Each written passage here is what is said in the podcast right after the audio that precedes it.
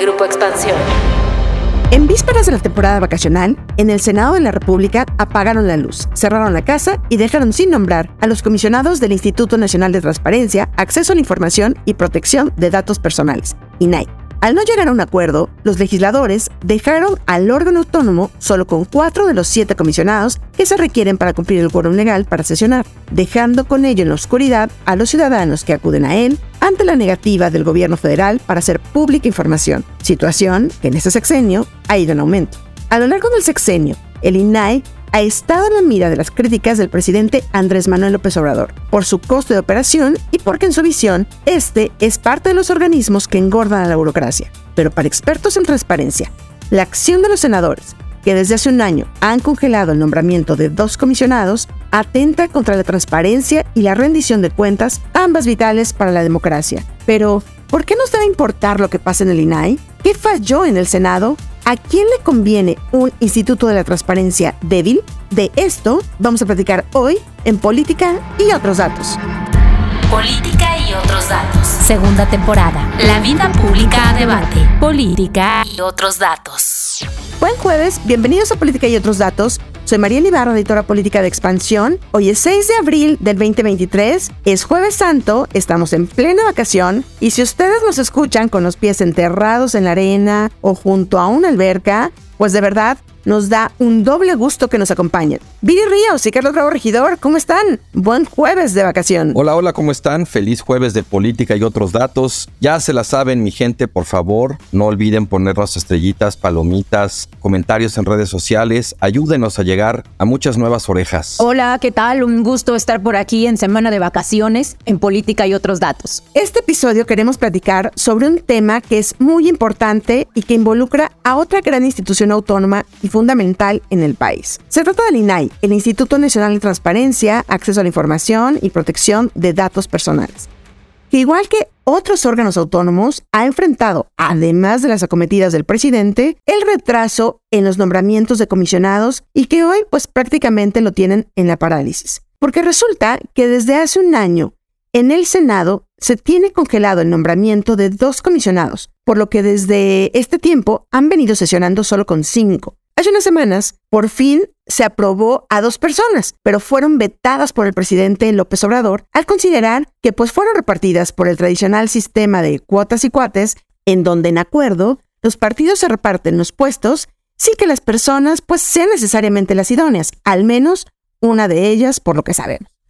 Pero el viernes pasado, un tercer comisionado terminó su periodo, por lo que solo hay cuatro de los siete comisionados y de acuerdo con la ley, pues simplemente así no puede sesionar el Pleno para resolver las impugnaciones y asuntos que llegan al INAI. Carlos, ayúdanos a entender la magnitud de esto a la luz del trabajo importante que hace el INAI en el país. Pues sí, María Elviri, eh, nos encontramos con un INAI que está pues en el borde de la inoperancia por la falta de nombramiento de los dos consejeros que hace más de un año habían terminado su encargo y por el reciente que termina ya se juntan tres. Y bueno, el Senado finalmente para tratar de prevenir esta inoperancia había nombrado a dos, pero pues el presidente en uso de su facultad decide vetarlos, los devuelve y pues ahora tenemos un pleno incompleto. ¿Qué significa tener un pleno incompleto? Quizás aquí es importante recordar un concepto eh, del historiador australiano John King que habla de algo que, se llama la democracia de monitoreo. ¿A qué se refiere él con esto? Él dice, bueno, que la democracia, por un lado, se refiere a que las mayorías elijan a quién va a gobernar. Por otro lado, también se refiere como un conjunto de derechos básicos, elementales, que todos tenemos que poder ejercer libremente en ausencia de cualquier tipo de intervención del Estado para poder decir que estamos en democracia. Y además, lo que dice King es, tiene que haber instancias que permitan sujetar a los poderes a una fiscalización permanente. Llámense auditorías, llámense justamente como es el INAI, instituciones de transparencia y acceso a la información, que permitan a la gente conocer, revisar, ejercer escrutinio respecto a qué es lo que hacen los poderes públicos. Creo que la labor del INAI se inserta dentro de ese concepto de la democracia de monitoreo. Y lo que ocurre cuando tenemos un INAI inoperante es que, bueno, pues ahí están las leyes que le permiten a las personas hacer solicitudes de información o de protección de datos personales, pero normalmente sucede que los sujetos obligados a responder a esas solicitudes que hace la ciudadanía, pues a veces no responden o no dan la información que la ciudadanía quiere y entonces la ciudadanía, digamos que apela a que el INAI revise la respuesta del sujeto obligado. Entonces el INAI de alguna manera se convierte en esta institución que le permite a las personas ejercer efectivamente ese derecho y de alguna manera, vamos a decirlo así, litigar su derecho a la información con los sujetos obligados. Un pleno inoperante del INAI nos deja sin ese recurso, o sea, nos deja a merced de las respuestas que nos quieran dar los sujetos obligados, en un entorno además como el de este sexenio, donde se ha abusado sistemáticamente, por ejemplo, el concepto de la seguridad nacional para no dar información, o sea, se ha alegado inexistencia de información que se sabe que existe.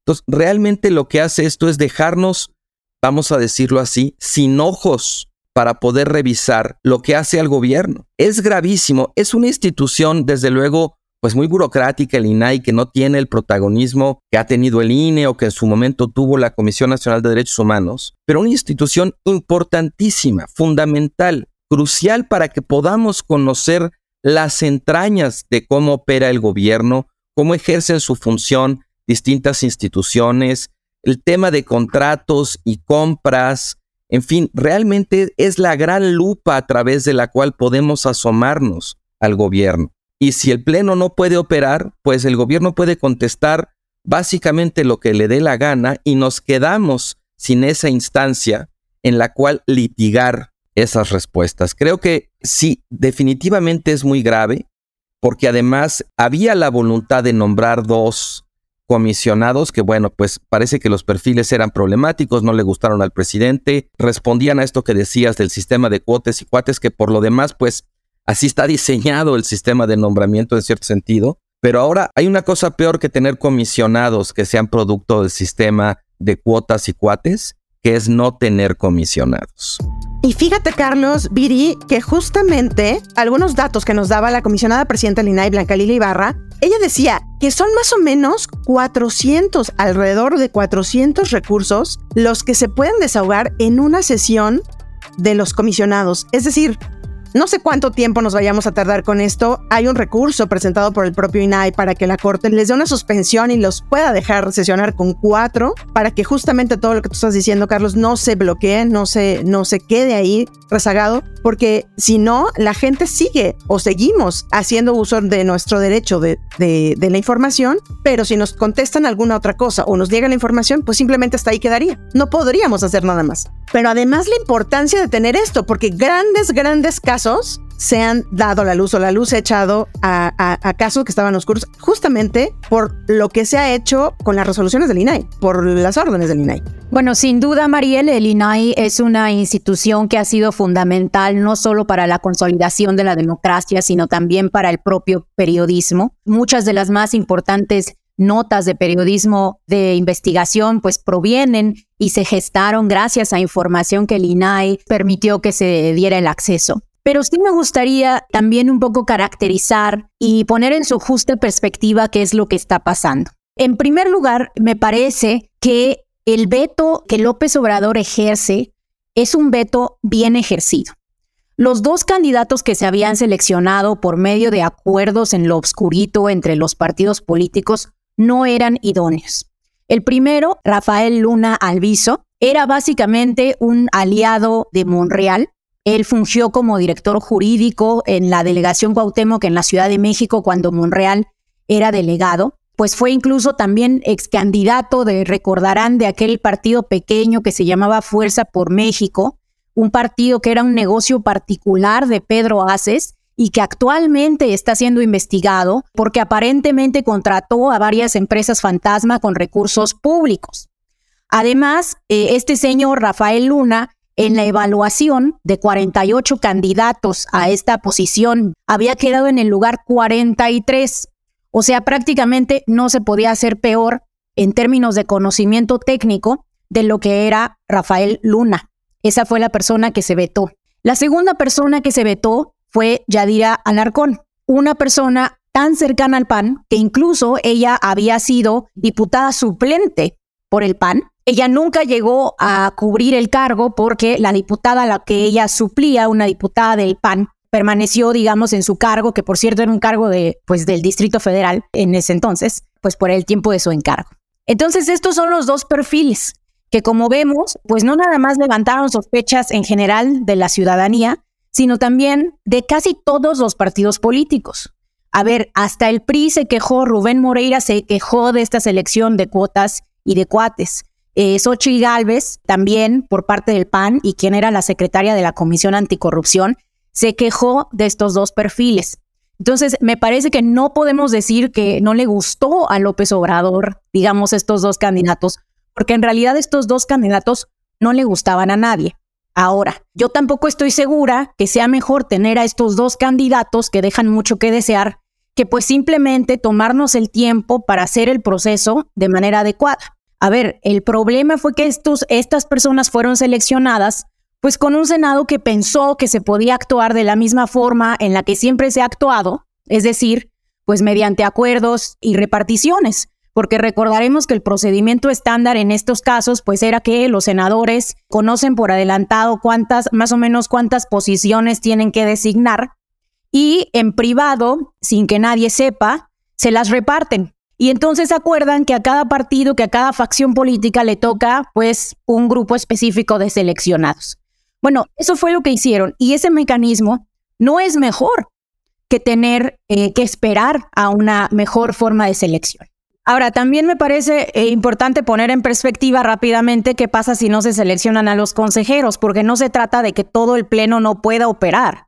Simplemente hay, algunas específicas acciones que no se pueden operar y esperemos que la Suprema Corte de Justicia, como bien decías, Mariel, pues permita eh, que los consejeros operen de manera temporal con los cuatro asientos que quedan. Sí, esto lo decía la propia consejera, que hay algunas cosas que se van a poder seguir haciendo, digamos como cuestiones un poco más administrativas, pero lo importante y lo fundamental para el INAI, que es el que nos eh, defienda sobre las malas decisiones en cuestión de información o la poca transparencia del gobierno, pues justo es lo que más trastoca el que no existan estos comisionados, ¿no? No sé cómo lo veas tú, Carlos. Eh, sí, no, de acuerdo. Y incluso, bueno, yo sí quisiera decir que el nombramiento se hizo conforme al procedimiento. O sea, los consejeros pueden no haberle gustado a nadie, pero obtuvieron las dos terceras partes de los votos que requiere el procedimiento. A mí tampoco me gustaban los perfiles, pero ciertamente el veto del presidente no cambia el procedimiento. El procedimiento sigue y ahora lo que procede al margen, digamos, del recurso interpuesto ante la Suprema Corte es que ante la objeción del presidente, el Senado va a repetir el procedimiento.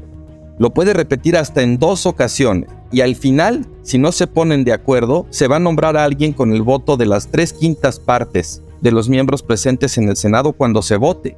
O sea, el procedimiento no cambia, todo lo que está pasando está contemplado. Y el problema me parece aquí tenemos un tema de coordinación entre el presidente y su bancada en el Senado, que es la que tiene mayoría. Muy probablemente hay un conflicto, un forcejeo interno con Monreal, salpicado como tantos otros temas por el tema de la sucesión presidencial, pero eso está entorpeciendo el desempeño de una institución autónoma que debería poder funcionar cabalmente al margen de esas grillas. A ver, pero más allá del, propio procedimiento, que además lo que quiero decir aquí es que eh, ya con esto, eh, digamos que los exámenes, por cierto, uno de los que habían quedado, y fue algo de lo que se dieron en algunas de las sesiones, es que obtuvo cero en los exámenes, ¿no? Esa era una de las personas que quería llegar al pleno. Otra sí está y obtuvo buenas calificaciones en los exámenes, pero ahora para estos nuevos procesos, el Senado ha decidido quitar el tema de los exámenes y ya hay 10, de los cuales se va a elegir a los comisionados que estaban, digamos, desde hace un año o las vacantes que se tenían desde hace un año. Pero a ver, más allá del procedimiento, el tema de ¿para qué le sirve el INAI a la gente?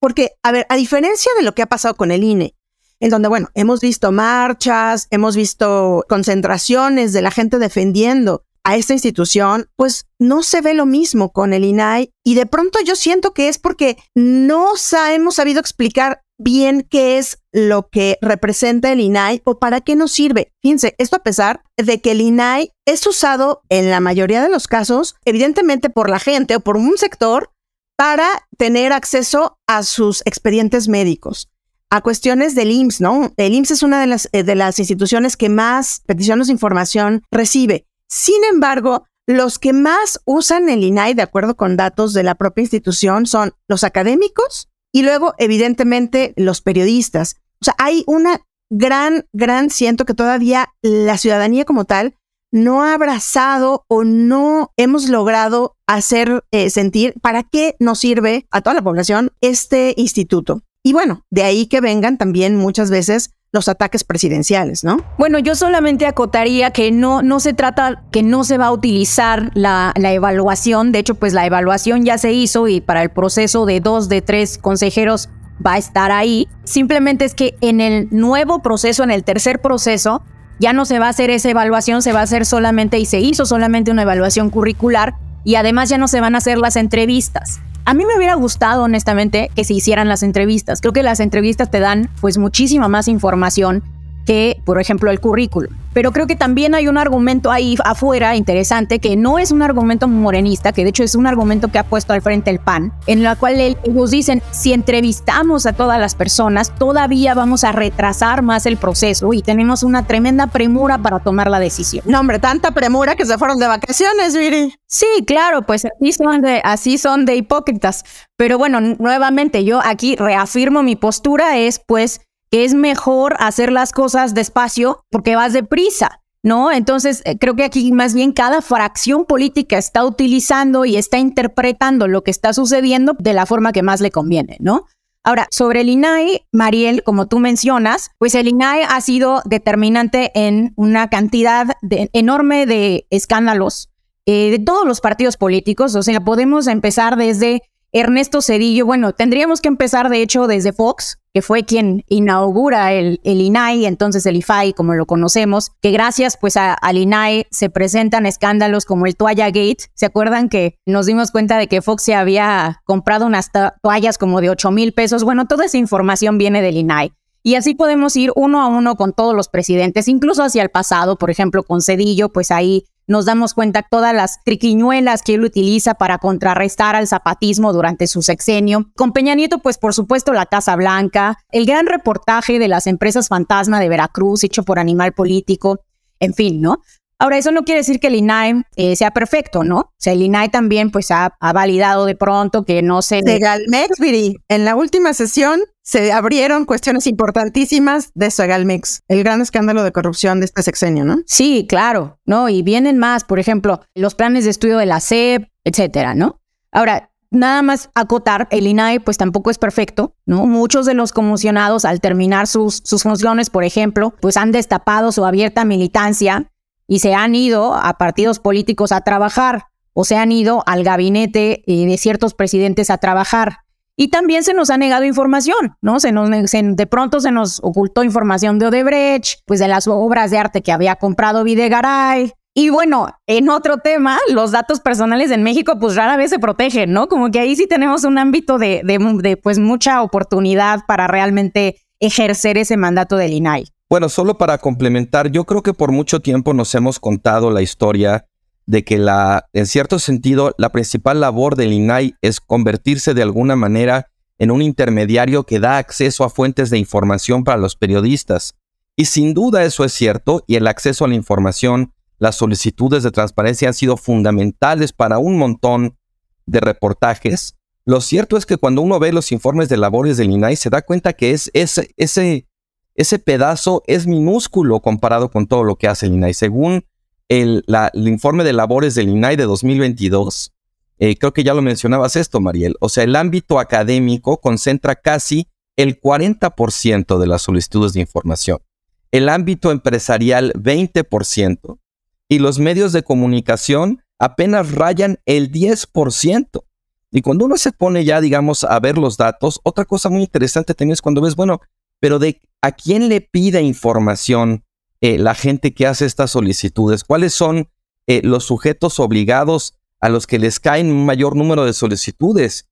la verdad es que no son los que yo esperaba. La Suprema Corte es la que más. Después viene el Seguro Social, después la COFEPRIS, después la CEP. O sea, esto se concentra fundamentalmente en tres sectores, justicia, salud y educación. Los temas de compras públicas y contratos no llegan ni al 5% de las solicitudes que se hacen. La inmensa mayoría son de, relacionadas con actividades de la institución o el sujeto obligado, casi el 30%, o información que genera o administra el propio sujeto obligado al que se le hace la solicitud, 23%. O sea, hay toda otra dimensión de las actividades del INAI que no tiene que ver con el periodismo, sino que tiene que ver pues, con que la gente quiere acceder a esa información, sea para estudiarla, para conocer sus expedientes, sentencias de la corte, en fin, ese tipo de cosas, ¿no?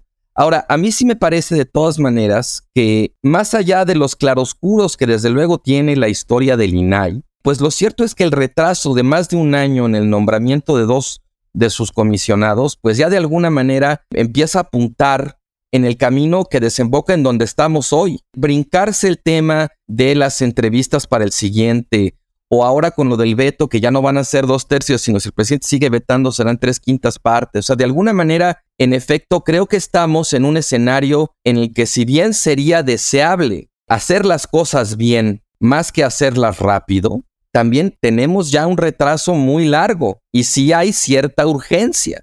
Todo lo cual, digamos, al final lo que importa es que el INAI pueda seguir operando para cumplir con el papel constitucional que tiene asignado, que es de ser de alguna manera quien le da eficacia a nuestro derecho a la información, quien nos ayuda a litigar frente a las instituciones gubernamentales, que nos den la información, que no nos pongan pretextos tontos, que no nos digan que no la tienen cuando sí la tienen. Y hay incluso una labor adicional. A mediados del año pasado, Causa en Común sacó un estudio muy interesante en el que cotejaba toda la información que se ha dado en las mañaneras respecto a temas de seguridad contra solicitudes de información en materia de seguridad. Y resultaba, digamos, un ejercicio muy sorprendente. Según este estudio de causa en común, 57% de los datos en materia de seguridad que se han dado en las mañaneras no tienen sustento.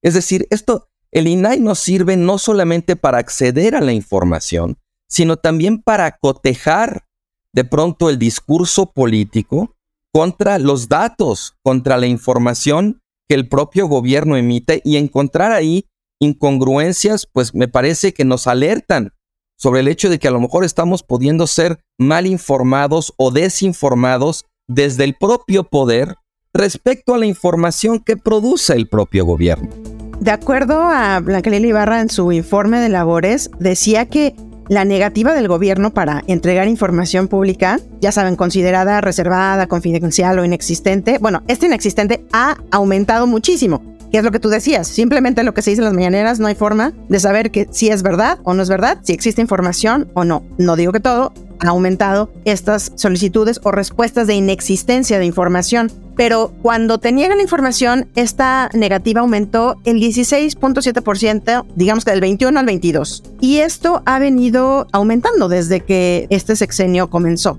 Entonces, creo que aquí sí hay también, al igual que en otros órganos autónomos, una suerte de no gustar, ¿no? De no gustar y de no querer fortalecer a estos órganos que pues evidentemente están hechos para ser un contrapeso del poder. A ningún gobierno eh, le va a gustar el INAI. El INAI por su propia naturaleza siempre va a ser incómodo al poder. De hecho, si nosotros volvemos a su fundación, durante el periodo de Fox, pues prácticamente fue un golpe de suerte que se dio por una coyuntura única en la historia de México, en la cual se lo proponen a Fox y Fox, como que sin pensarlo mucho, acepta con la idea Fíjense, con la idea de que eso lo iba a ayudar a ventilar los malos manejos de sus predecesores del, del viejo PRI. Entonces el INAI, que entonces se llama Wi-Fi, surge, digamos, por eso, ¿no? Surge porque, pues me da un poco de risa, pero pues más bien porque Fox no entendió muy bien lo que estaba pasando, no fue muy, muy previsor, eh, fue descuidado y le metieron un gol. Entonces, desde entonces, pues el INAI nunca ha sido pues una institución del favor de ningún gobierno. Ahora, yo creo que sí hay que tomar un poco con perspectiva nuevamente los datos sobre los medios de impugnación interpuestos, porque sí es verdad que han aumentado, han aumentado 16%. Yo me metí directo a las bases de datos para ver, pues, qué estaba pasando, cómo, cómo fue que se aumentó ese 16%. Y te das cuenta que en efecto se aumentó, pero también aumentó porque han aumentado en general, pues, la cantidad de solicitudes de información que se han creado. De hecho, eh, actualmente pues nos encontramos en un momento histórico de solicitudes de información y esas solicitudes de información aumentaron en 17% con respecto al periodo anterior. Entonces, no vamos a decir que López Obrador es transparente, no lo es. Es más, tiene un problema eh, severo más allá del tema del INAI, tiene un problema severo, por ejemplo, de organización de las páginas web de todo el gabinete. Los directorios ya no están actualizados. La información cada vez es más difícil de tener. De pronto ya se tiene que tener pues casi que un contacto personal para poder acceder a cierta información, etcétera. Pero me parece que es también importante poner esto en perspectiva. Ahora, hay un dato que a mí me gusta mucho, que creo que es el dato que siempre se ha utilizado para medir el actuar del, del INAI, y es el índice de acceso a la información pública. Ese índice mide el porcentaje real en el que los sujetos obligados están atendiendo las solicitudes de información de acuerdo con la normatividad existente. Ese porcentaje bajó, cayó durante este sexenio, pero todavía está por encima del valor de ese índice durante 2015 en el sexenio de Peña Nieto. Entonces, nuevamente, hay que poner esto en perspectiva. Igual y ya se nos olvidó lo que era Peña Nieto en el 2015, pero era tremendo. Y de acuerdo a este índice, incluso era peor.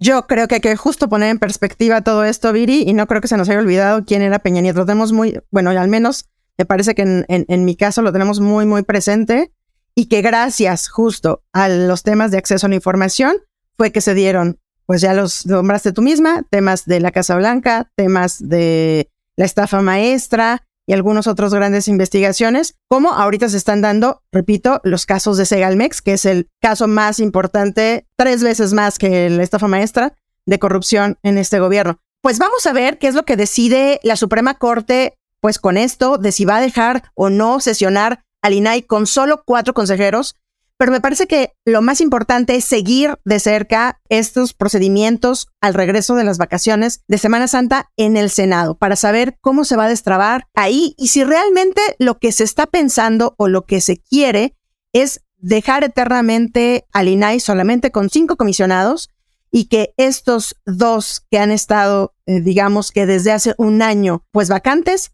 se queden ahí, en el limbo. Muchísimas gracias por acompañarnos hasta el final del episodio. No olviden activar el botón de seguir, la campanita de notificaciones, ponerle cinco estrellitas y compartir si este podcast les gustó. Déjenos sus comentarios y críticas en arroba expansión política, arroba carlos bravo rey, arroba bajo ríos y arroba f. Este podcast fue producido por Mónica Alfaro y Leo Luna. Cuídense mucho, nos escuchamos en el próximo episodio. Bye bye. Toda la información, detalles y seguimiento de los personajes políticos de México y el mundo en política.expansión.mx. Me enteré en expansión. Política y otros datos es un podcast de expansión.